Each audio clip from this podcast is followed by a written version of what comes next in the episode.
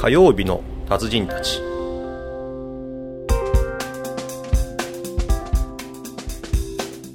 最悪の事態に備えて最悪の事態考えてもいろいろ備えるのはもちろん大事ですけど、やっぱそのなるべくその通常通りというかそそね、仕事は特に、やるのはやっぱ大事ですよね。だからあの一番やばいのが、何も準備もしない何の想定もしないイメージも持たないで、通常通りに毎日からドカーンとその原発や地震じゃなくて普通に自分のところの事故もあるわけじゃない、起きた時にどうにもならないと、でもこういう時期だからこそうちは、えーピンチになったらこういう手を持つっていう、その想定だよね、それを持った上で日常をその仕事を回していくと、だから何か時はこうレールをこう移行できるっていうところを、チャンネルを持つかどうかじゃない、でも日本の経営者もそうだという部分もそうだし、まあ、これまでずーっと緩やかに景気良かったから、大きまあ、長い目で見れば、そこまでのリスクを考える必要はなかったんだよね、お多くの会社が、だから今お客さんのところに行って、じゃあリスクのことを考えましょうって言ってもポカーンとしてるよ、危機管理作っておかないとまずいよとここから何が起きるか分かんないし、地震起きるかもしれないし景気経あの経済が大きく変わるかもしれないし、っていうのを、こうですよってやって、ああえ？っていう、そういう中小の経営者多いよねやっぱりね、じゃあどうすりゃいいのみたいな。どんなことが起きるのみたいな、でじゃあみんなでも一緒にその自粛ムードを変えましょうとか。いやいや金使ったらダメでしょみたいな、そこはねあ麻痺してるというかまあやられてるなっていう。したたかにその3か月後半年後はこういうまあ良ければこう上がっていくけど、ダメな場合はこういうことも起きうるなというところで準備をしておくというしたたかさをなかなか皆さん持ってないなっていう、だから今あれですよ。行って、えー、と原発関係の健康問題の話とあとこうなった場合はこういうリスクヘッジをしておこうよっていうところを、は割と多いですよ、でやっとやっと理解してもらってじゃあやりまやりましょう準備しましょうと、だから、えー例えば建設のし、ね、資材が入ってこないと、お金をこう計算していったら、そのえーメーカーさんは6月に入ってくるって言ってるけど、多分実際は9月だろうなという想定があると、でその想定をじゃあ6月想定で、えー会社を回そうと思ってもし9月になった場合は会社がそのランニングがなくなっちゃって、えーまあ、苦しくなるよと、まあ、下手すると潰れるよと、でも9月も本当に入ってくるかどうかって分からないわけじゃない。ことは年内ぐらいの準備しておかないと危ないよねと。とどんな準備が必要になってくるってことで年内のを準備。でダウンサイジングする、でシステムもダウンサイジングしておく、で今のうちに残業なんかをしないようにこう極力やっておく、でソニーなんかもそうだよね。なんか夏休みを20日間取るとかいうこともある、っていう中でギリギリのところまで来たら会社のその、ね、借金がその借り入れが返済が約束が守れないみたいなことになったら、会社終わっちゃうんで、だからペーパーカンパニー作っておくとかね、いうところもありますよ。そこまで準備するところも、まあ、そこまで準備しなきゃまずいところもあるよね、それはその会社一社一社でその資金繰りの状況が緩やかに余裕があるところともうキンキンに迫ってるところといろいろばらつきがあるんで、キンキンのところはやっぱりペーパーカンパニー作っておいて何かあった時にはこう移行できるように、っていうようなところもありますよそれは。でそうしないと生きていけないんだもん万が一の時に。だそれはもうねあの会社それぞれなんでっていう意味ではそのどちらもその想定しておく。っていうのは大事だしでこのピンチしばらく続くと思うけど乗り越えたらね逆にいいんじゃないかと思うんだよね、それはあの数字がいいとか悪いとかじゃなくてその危機を乗り越えてその経営者は人間的にこう成長できるんじゃないかなっていう気がちょっとしてて、でまだ危機だと思ってないんだよね多くの人は、でもちょびちょびこう出始めてるよね。だから来年が、その今の想定のその振り幅が上下がものすごくこう難しいというか、そうですね、輸出もね良くないし、影響出るよねそういうところからね、で震災景気で震災の方にはこうどんどんお金流れていって、横浜のだからえー会社が倒産したんだよね。あのこれはテレビで出てたんだけど、解体屋さんがな、おうん。おで解体？解体。な何の解体？ビルとかと解体。おーへえで潰れまあ潰れるんだねあれね。でえーとつん？えーと経営が苦しいってかなもう。うん。で、えー、というのがテレビで紹介されてなんでかっていうと、そのえー業者さん関係が全部東北に行っちゃってうん。で自分のところの仕事は一個もできないと。へえいうことで下請けさんも何ももう全部手配がつかない、うん。で仕事はあるのに回せない、へえでもうどうにもなりませんっていうのが出てて。そんなのがあるんだ。だから横浜でだからもうもう潰れ潰れますみたいな。だからそのお金も流れるしだからあれだよねうちのお客さんでね空調のお客さんいるんだけど、空調のやっぱり材料も、えー、と何月以降しか入ってきませんと、でその代わりきあの動いても、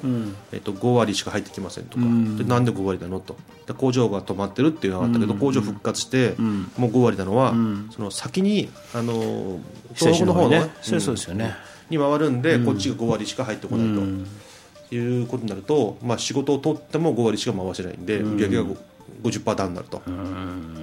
その50%ダウンのこの夏とか、あ秋とかを想定した上で、えー売り上げその材料なしでもできる売り上げを作ろうと、要するに業態変化するしかないと。とおーまあ、この前もやったんだけどそのお客さんにおいては全スタッフで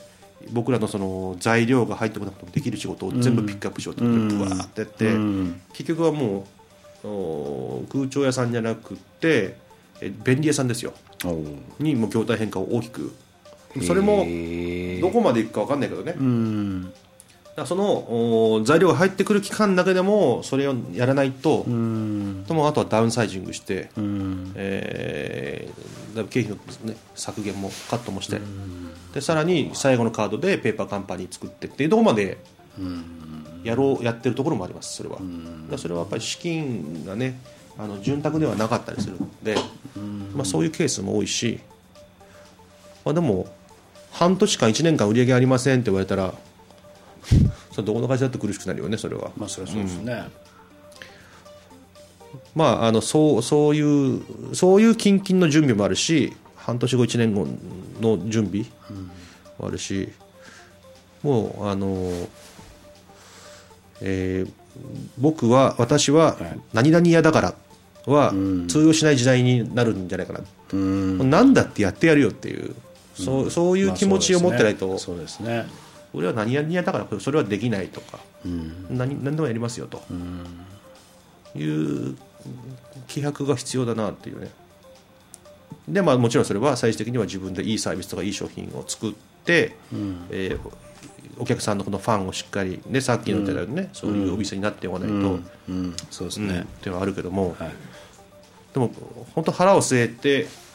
何でもやりますよという時代に、いよいよなるのかなと。いう気がうんちょっとそのそういう覚悟はしてますよね。でそういう話もみんなにお客さんにも、まあ、なかなかでも分かってもらえないけどねまあそうですね。そこまでなかなか実感できないですよね。い今のまだ状況だとね。だからそうやればそのね売上の見通しが割と立てやすい業種とかその会社さんだと、あもうやばいみたいなのは。うん。でも長い目で見ればねその製造だってその海外にだんだん出ていくし、コストが上がっていけばね、だんだんこう日本はスペシャリストの集団になになっていかないと、その誰でもできるような作業はどんどんどんどん流れるし、発展途上国にね流れるっていくわけだから。そのというあれでは色のある会社とあとやっぱり営業をするということが意外と弱いんでそうですね。うん。あのー黙ってても仕事来たんだよね。比較的。本当そうだと思いますね、ずっとそういう時代が長かったんで、で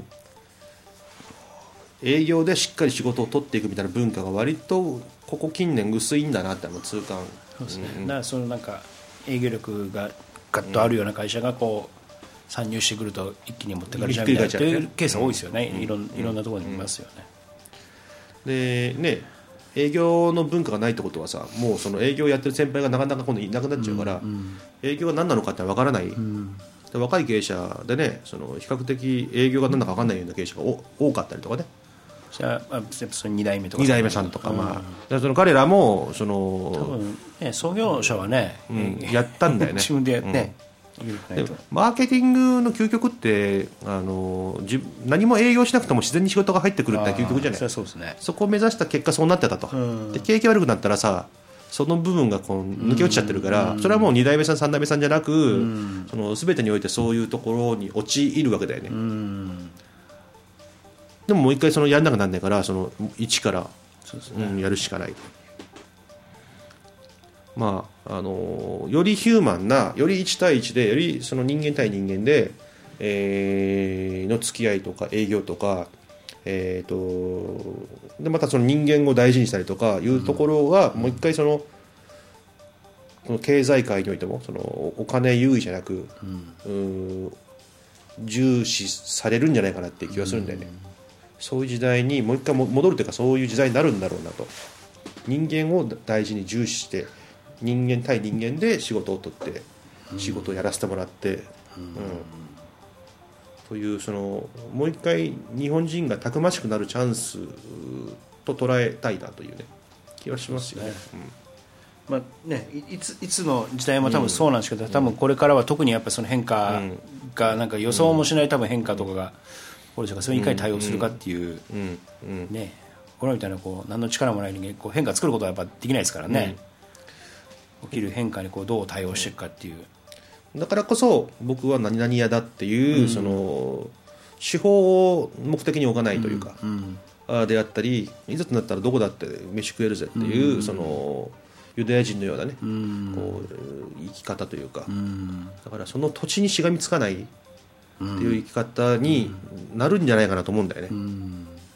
らそのぐらい覚悟をしておかないとそのだから餌がある方にどんどん動くしかないんで、餌がないところにいつもしょうがないんで。はいそれはもうあの狩りを、まあね、どっちかというとその農耕民族的な部分は日本人あったけどもその狩りをやるような時代に、それはパイが減る減ればそうなるよね。で狩りが得意な人がの生き残っていくみたいなことになる。のがでやっぱり日本的なその人を大事にするっていうのをもう一回取り戻さないと今のその事故の処理と事故の対応とかもどっちかというとヒューマンなところはないよね、経済とその機械的なその技術的な人たちの意思が働いてるような、うん、ちょっとだからそういう意味で日本を変えようとまではなかなかだけど、僕らなりのその、ねあり方を変えていきたいというそんな気がします。はい